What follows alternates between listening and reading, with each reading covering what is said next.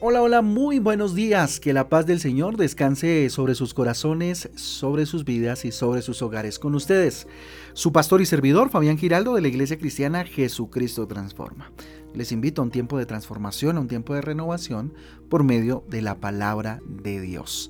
Hoy en eh, la carta, la segunda carta a los Corintios capítulo 5 y segunda de Reyes capítulo 10. Segunda de Corintios capítulo 5 y segunda de Reyes capítulo 10.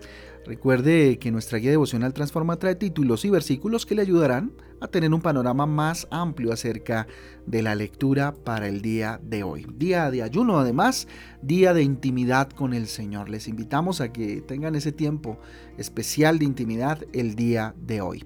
Segunda de Corintios capítulo 5, reconciliación, una bendición. Reconciliación, una bendición. Muy bien, reconciliar significa volver en amistad con alguien. ¿Sí? Por lo tanto, para que haya una reconciliación es obvio que tuvo que haber una ruptura de algún tipo de relación, ¿verdad? Este es uno de mis temas favoritos, la reconciliación, porque tenemos ese ministerio, esa, obligación que Dios nos demanda a aquellos que hemos recibido a Jesucristo en nuestro corazón. Miren, las buenas relaciones se rompen cuando alguien resulta herido en su corazón, por alguien eh, especial, ¿cierto? Por el ser que más se quiere, por el ser que más se ama. Y fíjese que el apóstol eh, Pablo, o en este caso el apóstol Pablo, pues nos habla de una reconciliación con Dios, con Dios nuestro Creador.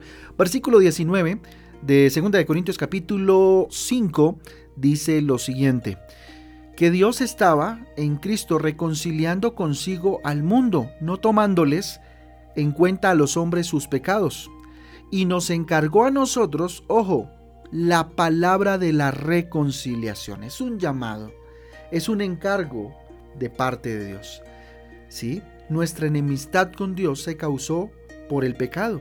Isaías 59.2 dice, pero vuestras iniquidades han hecho división entre vosotros y vuestro Dios, y vuestros pecados han hecho ocultar de vosotros su rostro para no oír. ¿sí? Nuestra enemistad con Dios entonces la causó el pecado, desde el pecado primario de Adán y Eva hasta hoy, los pecados que cometemos. Ay, yo no soy pecador, yo soy bueno. No hay bueno ni uno, dice la palabra de Dios, ¿cierto? Todos cometemos pecados en algún momento. Por eso el ministerio de la reconciliación que recibe Pablo, y lo recibe Pablo, y por ende todos los cristianos, ¿cierto?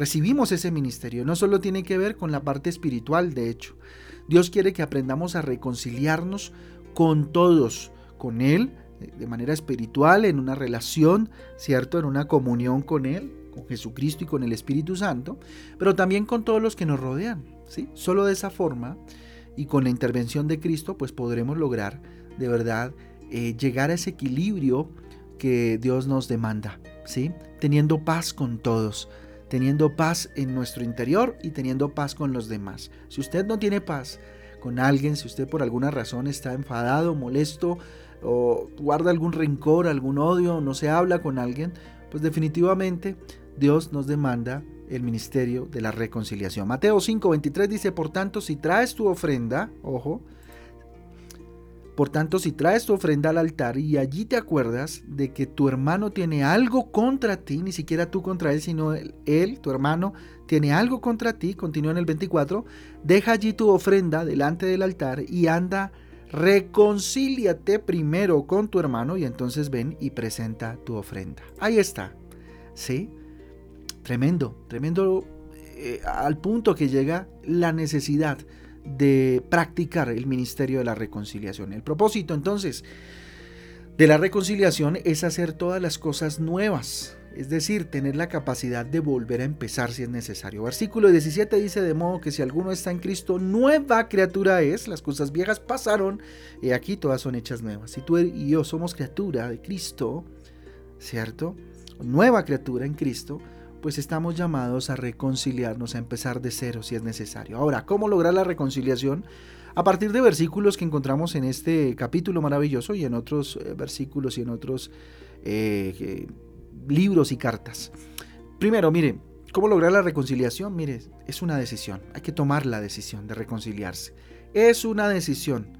En una relación alguien debe tomar la decisión de reconciliarse, así de simple. Versículo 20 dice lo siguiente, así que somos embajadores en nombre de Cristo, como si Dios rogase por medio de nosotros, eh, os rogamos en el nombre de Cristo, reconciliados con Dios. Es una decisión. Usted y yo decidimos reconciliarnos con Dios, por supuesto, y a partir de ahí con los demás, hasta con nosotros mismos, hasta con cosas que nosotros hemos hecho o dejado de hacer. Y también uno debe dar el primer paso, así como Cristo dio el primer paso. Mire, en este caso Jesús fue el que dio el primer, el primer eh, paso. Mire lo que dice el versículo 21. Al que no conoció pecado, por nosotros lo hizo pecado, para que nosotros eh, fuésemos hechos justicia de Dios en él. ¿sí?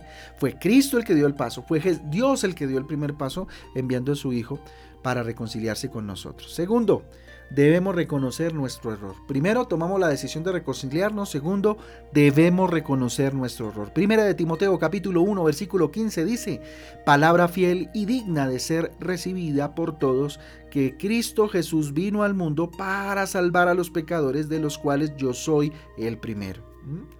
Mire, pecado es errar en, al blanco, ¿cierto? Es no dar en el blanco. Solo cuando reconocemos que hemos fallado podemos buscar una solución. Reconozcamos nuestros pecados, reconozcamos que hemos fallado. A veces la arrogancia del ser humano no le permite reconocer que hemos pecado, que hemos sido pecadores. Creemos que el pecado fue allá, ¿cierto? En Adán y Eva, pero no, todos hemos pecado, todos, ¿cierto? Hemos pecado y necesitamos reconciliarnos, arrepentirnos delante de Dios y reconciliarnos con Él. Tercero, debemos confesar nuestro error. ¿Sí? Ya debemos reconocerlo, ¿sí? Pero además debemos confesarlo. Debemos hablar con la persona afectada por nuestro error. Debemos hablar con Dios. Debemos hablar con la persona que se vio afectada con nuestro pecado, con nuestro error. Primera de Juan capítulo 1 versículo 9 dice, si confesamos nuestros pecados, Él es fiel y justo para perdonar nuestros pecados y limpiarnos de toda maldad. Hablando de Dios, la necesidad de reconocer delante de Dios y de confesar delante de Dios nuestros pecados, ¿cierto? Y nuestros errores. Y frente a las personas afectadas, sea cual sea, la respuesta que tal vez vamos a encontrar. Cuarto punto importante, debemos arrepentirnos de corazón, importantísimo. Arrepentirse es tomar la decisión de no volver a cometer el mismo error y sentir en su corazón el arrepentimiento profundo, el dolor de haber fallado a Dios y de haber fallado a los demás.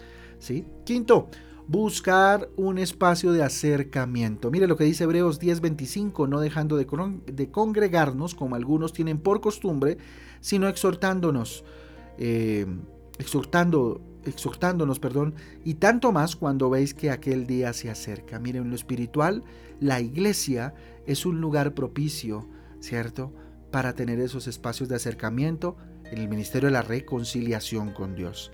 En lo secular, ¿cierto? Con los demás, un lugar adecuado para reconciliarse, buscarlo, ¿no? Buscar un lugar donde poderse reconciliar. Por ejemplo, la pareja generalmente pues se reconcilia en su casa, en su hogar, ¿sí? Eh, en su tálamo, como dice la palabra de Dios, en sus habitaciones. ¿Sí? Pero estamos llamados a reconciliarnos. La iglesia es un lugar, un escenario perfecto donde me reconcilio con Dios, me reconcilio con los demás. Pide perdón, sexto punto, pide perdón. El pedir perdón por algo que hicimos o que no hicimos es eh, la mejor forma de lograr la reconciliación. Cuando pidas perdón, no digas, es que fue por su culpa. ¿Sí? Es que si usted no me hubiera dicho, es que eh, eh, fue usted, ¿cierto? No, no, no, no, no. Pide perdón. No busques excusas, argumentos para justificar lo que hiciste o dejaste de hacer. Pide perdón y punto, ya, ¿cierto? Séptimo, disponte a perdonar, ¿sí? Mira, muchas personas eh, no puede, no, no, les resulta más bien difícil eh, pedir perdón, ¿sí? Pero se les dificulta, por ejemplo, perdonar a quienes les han ofendido. A algunos les resulta muy complejo perdonar. Como también les resulta muy complejo pedir perdón. Mateo capítulo 18 versículos del 21 al 22 dice, entonces se le acercó Pedro y le dijo, Señor, ¿cuántas veces perdonaré a mi hermano que peque contra mí? ¿Hasta siete? ¿Hasta siete? Jesús le dijo, no te digo hasta siete, sino hasta setenta veces siete. Así de simple. Hay que perdonar, hay que perdonar.